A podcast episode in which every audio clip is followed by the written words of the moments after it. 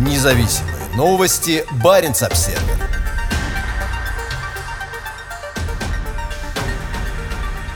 Экспедиция выяснила точное местонахождение затопленных реакторов.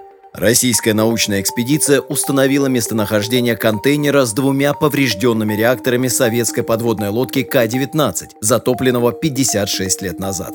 Без сомнения, уточнение координат затопленного контейнера с реакторами АПЛ-К-19 – хорошая новость, считает эксперт по ядерной безопасности Андрей Золотков из Мурманской ОНО «Белона». Золотков надеется, что в ближайшее время будет проведена оценка рисков подъема реакторов с дна моря и их доставки на берег для безопасной утилизации. О потенциальных рисках подъема реакторов можно говорить только после получения дополнительных данных в пробах морской воды и радиационного обследования контейнера, его технического состояния рассказал Золотков Баренц Обсервер. Он подчеркнул, что с момента захоронения прошло более 50 лет. Первым о результатах научной экспедиции сообщила РИА Новости. О том, что реакторы К-19 были сброшены в заливе обросимого Карского моря на восточном побережье Новой Земли, писал в так называемой «Белой книге», посвященной затопленным ядерным объектам, советник президента Бориса Ельцина по экологии Алексей Яблоков, но их точное местоположение известно не было. На этой неделе при помощи гидролокаторов и подводных аппаратов аппаратов контейнер был обнаружен экипажем академика Мстислава Келдыша. В составе экспедиции работают морские ученые и океанологи Российской академии наук и специалисты МЧС.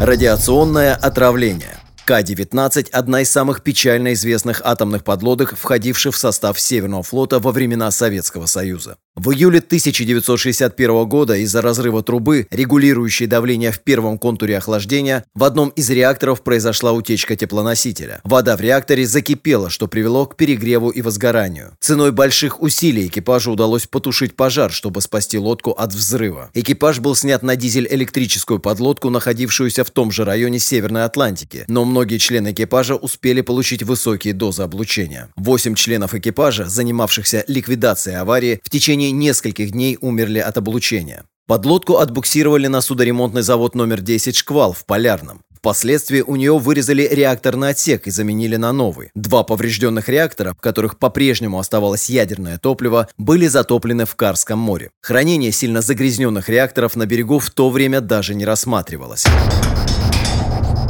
Планы подъема. Андрей Золотков надеется, что реакторы поднимут. Сейчас, когда Россия председательствует в Арктическом совете, эти экспедиции приближают нас к теме подъема наиболее потенциально опасных ядерных объектов Арктики, считает он. Весной этого года российский МИД пригласил специалистов из других арктических стран на конференцию, посвященную подъему радиоактивных и опасных объектов, затопленных Советским Союзом к востоку от Новой Земли. Москва председательствует в Арктическом совете в 2021-2023 годах. 17 тысяч радиоактивных объектов. Реакторы К-19 не единственные объекты, представляющие опасность для морской среды. В Карском море находится столько радиоактивных и ядерных отходов, сколько нет ни в одном другом месте Мирового океана. Там были затоплены реакторы подводных лодок К-11 и К-140, подводная лодка К-27 целиком и отработавшее ядерное топливо из одного из старых реакторов ледокола «Ленин». Реакторы затапливались в нескольких районах Карского моря. Помимо них есть еще подводные лодки К-159 и К-278, 8, затонувшие в Баренцевом и Норвежском морях. С учетом того, что в советское время главным был принцип «с глаз долой из сердца вон», Карское море оказалось логичным местом. Большую часть года оно затянуто льдами, и здесь нет никакой хозяйственной деятельности. Сейчас же ситуация быстро меняется из-за отступления морских льдов, освоения нефтегазовых ресурсов шельфа и роста судоходства. Все реакторы подводных лодок, затопленные в неглубоких бухтах к востоку от закрытого военного архипелага Новая Земля, оказались здесь по уважительной причине. Из-за случившихся на них аварий они представляли радиационную опасность для работников военных судоремонтных заводов. Помимо реакторов, с конца 60-х по начало 90-х годов в Карском море было захоронено около 17 тысяч объектов. Затопление реакторов на мелководье, иногда на глубине всего около 50 метров, предполагало, что с появлением необходимых технологий их когда-то можно будет поднять со дна моря. Независимые новости. Барин обседный.